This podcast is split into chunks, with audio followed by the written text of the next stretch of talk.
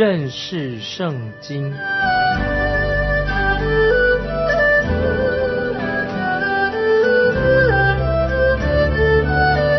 认识上帝的话，把上帝的话带到全世界。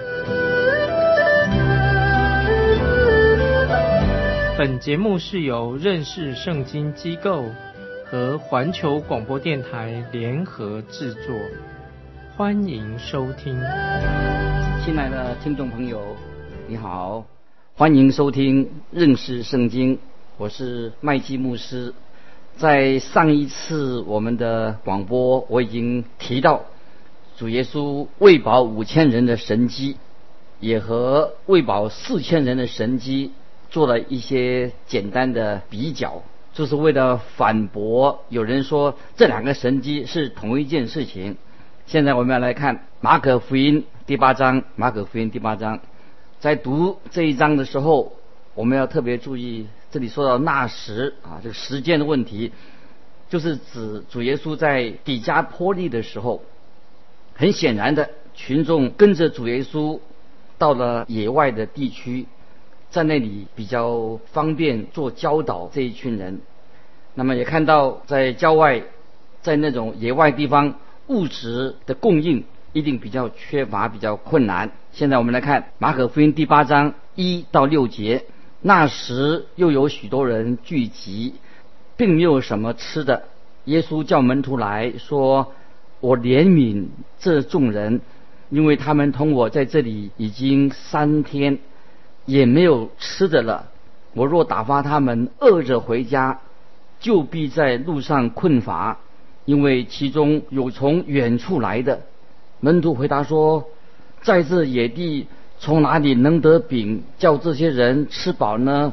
耶稣问他们说：“你们有多少饼？”他们说：“七个。”他吩咐众人坐在地上，就拿这七个饼逐屑的拨开，递给门徒，叫他们摆开。门徒就摆在众人面前。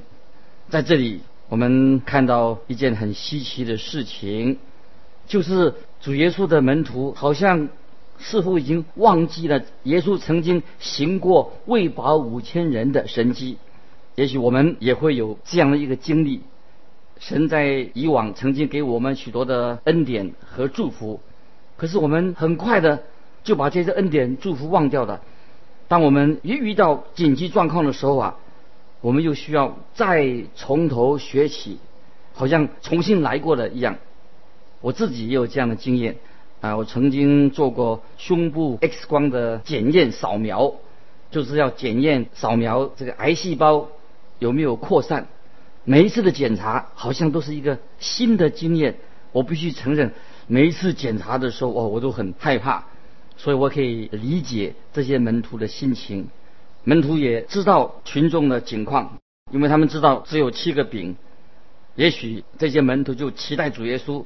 再行一次喂饱五千人的那样的神机，这一次的饼多了一些，人数好像只有四千人，但是困难的问题仍然一样，就需要神机出现。所以耶稣就问说：“你们有多少饼？这个是谁的饼？我们不知道是谁的。虽然我们不知道他是谁，但是这个没有名字的人一定会得到神的赏赐。在喂饱五千人的神机里面。”圣经告诉我们，那些群众是坐在草地上的。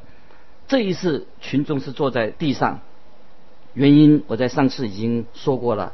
这里有多少条鱼呢？这里说有几条小鱼，数量并不是很重要。神并不是计较这个鱼有多少数量的问题。这里我们要注意，当神要行神迹的时候，是来自神迹，一定会有很多的。食物就可以有剩余的，不管是喂饱五千人的神机，或者四千人，神不会只给一点点的食物，神会给很多，给他们每个人都吃得饱饱的。如果在这里这一次包括男人和女人和小孩子，也许可以准确的算出当时加起来大概有一万两千人这么多。我们来看第十节，随即同门徒上船。来到大马努他境内，大马努他的地点已经不可考，不晓得在哪里，可能就在加利利的海的岸边，所以他们需要渡过这个海，也就是说，他们来到西岸，他们坐船过去，这个地点很显然呢是靠近西北岸的附近。这个时候，我们看到就是那些心怀恶念的人，他们又出现了，他们要来试念啊，要来试探陷害主耶稣。我们来看十一节到十五节，法利赛人出来盘问耶稣，求他从天上显个神迹给他们看，想要试探他。耶稣心里深深的叹息说：“这世代为什么求神迹呢？”我实在告诉你们，没有神机给这世代看，他就离开他们，又上船往海那边去了。门徒忘了带饼，在船上除了一个饼，没有别的食物。耶稣嘱咐他们说：“你们要谨慎，防备法利赛人的笑和希律的笑。”在这里，圣经所教导我们的。笑是代表什么呢？代表异端。笑绝对不会是代表福音。面笑啊，面里面的笑所指的什么意思？有时误用了这个面笑。马太福音十三章三十三节，马太福音十三章三十三节提到富人将面笑藏在三斗面啊，那个比喻当中，有人说这个面笑就是所指的是福音。啊，这是一种错误的解释。这个面笑不是指福音，面这个面才是代表福音，面笑是代表异端的啊，异端不好的，把笑放进食物里面，会让食物吃起来好像比较好吃。所以有些教会为了讨好那些还没有得救的人，就是今天我们所看到的，今天有些教会的讲台的信息，总喜欢的讨好教会当中。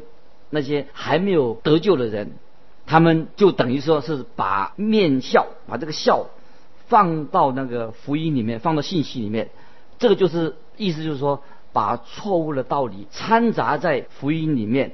那么这是很不对的，因为福音就是真理，真理就是真理，不可以掺杂这些笑。有些人他只喜欢，只愿意吃掺有笑的饼，有笑的饼，因为。有笑在里面会让饼比较好吃，但这圣经里面笑所指的，就是把那些邪恶的异端掺杂在福音当中啊，这是我们要特别注意的。所以主耶稣警告他们要防备法利赛人和希律的谬论啊，这是这里的重点。接下来我们看第十八节，十八节，我们有眼睛看不见吗？有耳朵听不见吗？也不记得吗？这段经文啊，我自己说，我自己做牧师很久了，有时候会让我很惊讶，有些事情让我惊讶。有些人我以为他们已经已经很认识圣经的真理的，但是却发现他们对圣经的想法是错误的。有些人参加教会的查经班已经好多年了，竟然也犯了同样的错误。他们就好像这些门徒一样，有耳朵，但却听不见。接着我们看十九到二十一节，我拨开那五个饼分给五千人，你们收拾的零碎装满了多少男子呢？他们说十二个。又拨开那七个饼分给四千人，你们收拾的零碎装满了多少筐子呢？他们说。七个，耶稣说：“你们还是不明白吗？”这里我们看见，要知道神的话就是生命的粮，因为圣经把神启示出来，让我们明白，所以我们要多读圣经，要明白圣经，要特别谨慎这些异端。在这里，我们就是。要很清楚的，主耶稣在这里所教导我们的真理，要我们小心，要防备异端。接着我们看二十二到二十六节，他们来到博塞大，有人带着一个瞎子来求耶稣摸他。耶稣拉着瞎子的手，领他到村外，就吐唾沫在他眼睛上，按手在他身上，问他说：“你看见什么了？”他就抬头一看，说：“我看见人了，他们好像树木，并且行走。”随后又按手在他眼睛上，他定睛一看，就复了原，样样都看清楚了。耶稣打发他回家，说：“连这村子你也不要进去。”这里我们看见主耶稣又行了一个奇妙的神神迹，他答应了他们的要求，就摸了瞎子的眼睛。这里请注意，主耶稣把这个瞎眼的人带到村子外面，是不是因为主耶稣在伯赛大已经行了许多神迹？就好像他在拿撒勒一样，主耶稣在那里也不再行神迹了。当然，吐唾沫在这个人的眼睛上面，当然的唾沫的本身并没有医疗的功效或者能力。主耶稣他这样做是为了增添这个人啊，这个瞎眼的人，他增添他的信心。从这段经文里面，我们可以学到一些属灵的真理。在马太福音十一章二十一节，我们已经知道，在那个经文里面，二十一节马太福音十一章二十一节，摩赛大这个城已经被神定罪、宣判定罪了。对于这个神迹，我们要很仔细的来去默想，为什么主耶稣要用这种方法来处理呢？为什么他不像其他的神迹一样？主耶稣立时就让他的眼睛就能看见呢。当然，主耶稣当然可以让这个人瞎眼的人能够立刻就看见。但是这里有属灵的功课要我们啊来好好的学习的啊。这个神机我们可以分成三个阶段，把这个神机分成三个阶段。第一个，这个人是瞎眼的，那么这告诉我们说，我们每一个人在属灵上。我们都是瞎子，看不见的，好像这个瞎眼的一样。我们可以说，从前我是瞎眼的，如今我能看见了。所以之前我们都是看不见，现在我们能够分辨了。那么在马可福音里面就提到，这个盲眼的人他只恢复了一些啊，恢复了一些。那么第二个真理就是表示说，部分的视力已经恢复了。这是我们要学习的。我们就是我们今天我们的光景，在哥林多前书第十三章十二节，哥林多前书十三章十二节这样说：我们如今仿佛对着镜子观看，模糊不清；到那时就要面对面了。有时我会收到一些信件，让我了解到有些弟兄姊妹很有属灵的辨识力，就感谢神，他们。也许常祷告，有很多的领受，但是我自己也要承认，我还是一个对着镜子观看模糊不清的人。不是样样事情我都懂的，仍然是对着镜子观看模糊不清。还有很多属灵的事情，我仍然不了解。但是有些人他他不这不这样想，他们认为说他们已经都很懂得很多了，很多事情他们都了解了。这也是今天啊教会所。遇见的问题，问题的所在。当我自己做牧师很长的一段时间，有些信徒在周间，他从来不参加查经班哦，研究圣经的的班，他不来。你知道为什么吗？他们认为这些人，他认为的他已经懂得比我还多，他懂得很多了，所以他不参加。但是很可悲的就是，他们以为自己懂得很多，事实上不一定。我举出一个。苏格拉底啊，一个大的希腊的哲学家，他当时他是世界当时是一个雅典这个城市最有智慧的人，所以有一次他宣告说他是全雅典最有智慧的人。这个宣告让大家都吓了一跳，因为他是一个很谦卑、很谦卑又有学问的人，所以大家问他说：“哎，你为什么说这句话呢？”他就这样回答说。他说，因为大多数的雅典人都以为自己很聪明、很懂，但是我自己我知道我自己不懂，我本身知道的很有限，所以我有自知之明，所以我称自己是最有智慧的。今天也许有很多的信主的人以为自己很懂，但是使徒保罗却这样说：我们是从镜子里观看，模糊不清，所以我们。就是今生的景况，我们很多事情我们并不太完全了解，但是当我们来到神面前的时候，我们就会慢慢的越来越明白。我感谢神，我很高兴，当我们见到主耶稣的时候，那个时候我就会完全的明白的啊。接着我们我们看这个，还有这段属灵功课里面还有第三个阶段，就是完全看见的。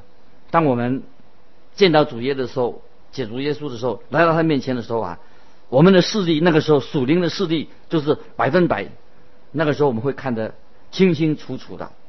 所以这个神机啊，最后我们就看见这个神机，主耶稣把这个瞎子就完全治好了。这里啊，大家有没有啊注意到，主耶稣他行神迹的时候，医治瞎子的神迹，他用不同的方法，每次方法都。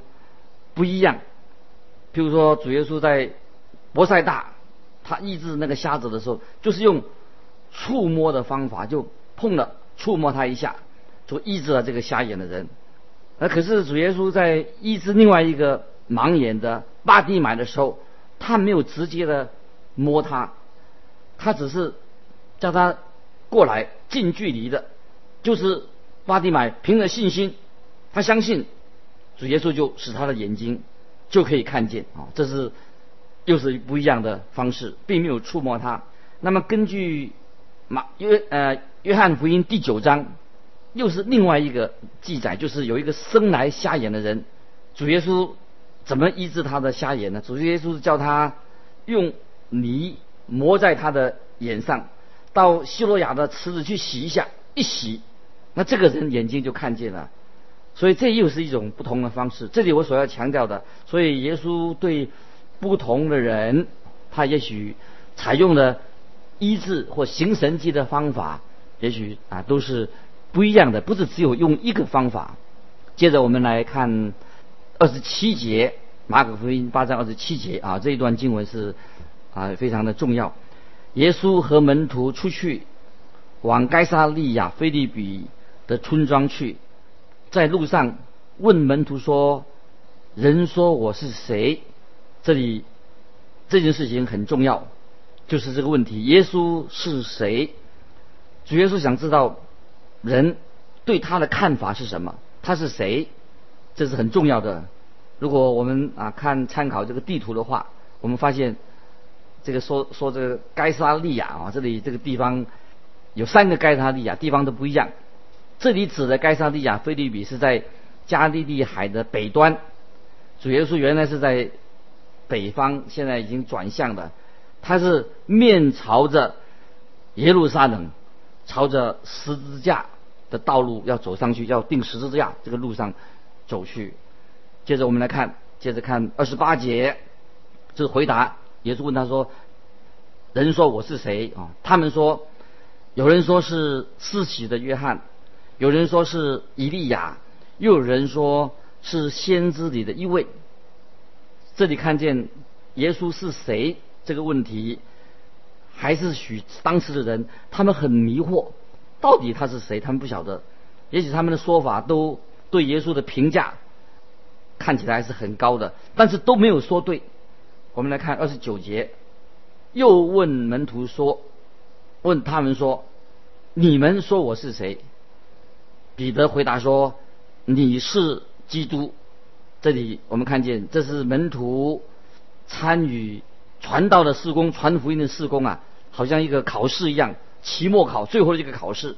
因为从这里这时候开始，再过半年，主耶稣就要被钉死在十字架上的。这是西门彼得，他一向常常会说错话，但这一次他是说的。非常最正确的一次最正确的话，他代替其他的门徒所说的。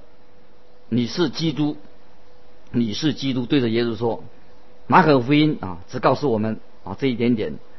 这里基督啊，基督的意思，基督并不是人的名字，耶稣才是啊主耶稣的名字，耶稣他的名字，基督不是名字，基督是一个头衔啊，希伯来文的一个一个人的头衔，指他是他的头衔是什么？意思是指主耶稣是他是弥撒亚，他是。受高者的意思是一个头衔，他是受高者，是弥弥撒亚。这个头衔在旧约里面意思非常的丰富，意思很多。在这里只是意思一个啊，弥撒亚受高者。我们可以为看这个基督这个意思，可以参考部分的这些圣经的旧约的经文啊。弥撒亚在旧约有不同的意思，比如说在弥迦书五章二节，以赛亚书七章。十四节诗篇二章二节诗篇四十五篇六七节马拉基书三章一节啊这些经文啊这些都是可以参考旧约的经文。这个基督这个弥撒亚是什么意思？那么基督的意思，你是基督，就是要把神表明彰显出来的意思。基督就是把。耶稣基督就是把神要表明出来。接着我们看八章三十节，耶稣就境界他们不要告诉人。为什么耶稣要境界他们不要告诉人？那不是很奇怪吗？为的原因就是要等到主耶稣完成他的救赎大功以后才能够说。接着我们看三十一节，从此他教训他们说：人子必须受许多的苦。被长老、祭司长和文士弃绝，并且被杀，过三天复活。当主耶稣谈到他自己是谁的时候，他就会连同他的救赎的工作一起来说明。那么，这个救恩乃是在于耶稣基督是谁，也是在于基督到底做了什么事情。从这个时候开始，主耶稣可以说他对门徒的训练啊。最后的一个阶段，在该沙利亚菲利比，主耶稣才第一次向门徒说到关于十字架的事情。接着我们来看三十二节，耶稣明明的说这话，彼得就拉着他劝他。到这时候，门徒还没有准备接受这个事实，这也是彼得这个人他所说的话当中最糟糕的一句。在三十三节，我们来看三节。耶稣转过来看着门徒，就责备彼得说：“撒旦，退我后边去吧，因为你不体贴神的意思，只体贴人的意思。”所以，我们知道啊，主耶稣这里他责备啊，因为彼得所说的话是来自撒旦，因为撒旦就是要否定主耶稣的十字架，否定耶稣的死的必要性是很重要的。接着我们看三十四到三十八节。于是叫众人和门徒来，对他们说：“若有人要跟从我，就当舍己，背起他的十字架来跟从我。因为凡要救自己生命的，必上吊生命；凡为我和福音上吊生命的，必救了生命。人就是赚得全世界，赔上自己的生命，有什么益处呢？人还拿什么换生命呢？凡在这淫乱罪恶的时代。”把我和我的道当作可耻的，人只在他父荣耀里同圣天使降临的时候，也要把那人当作可耻的。当主耶稣说到他救赎大功完成的时候，啊，他要也写明他自己是谁。在彼得认出主耶稣是谁之后，他们就完全的认识了他。主耶稣就立刻告诉他们说。人只要受许多的苦，被长老、祭司长和文士弃绝，并且被杀，过三天复活。以上的经文就是不是说到我们人啊到底得救的条件是什么，而是说到得救的人他的状况。意思就是说，我们每一个信主的人，在这个淫乱罪恶的时代，不能够把主耶稣和他的道当做。可耻的，所以今天我要问我们亲爱的听众朋友，你会不会在这个时代里面也把主耶稣和他的道当作可耻的呢？你到底是哪一类的、哪一种的基督徒？我们是认主耶稣、信靠主耶稣，我们是服侍他来荣耀他吗？所以，亲爱的听众朋友，这是一个很重要的问题。希望在神面前，我们要好好的回答这个问题，这是非常的重要。因为时间的关系，我们以后再来啊分享啊这个真理啊，我们不可以把神的道、耶稣的福音当做可耻的。我们要承认耶稣基督是我们的救主，是我们的神，领受他的救恩。啊，今天我们就分享到这里，欢迎啊来信寄到环球电台认识圣经麦基牧师收。愿神祝福你，我们下次很快的又再见。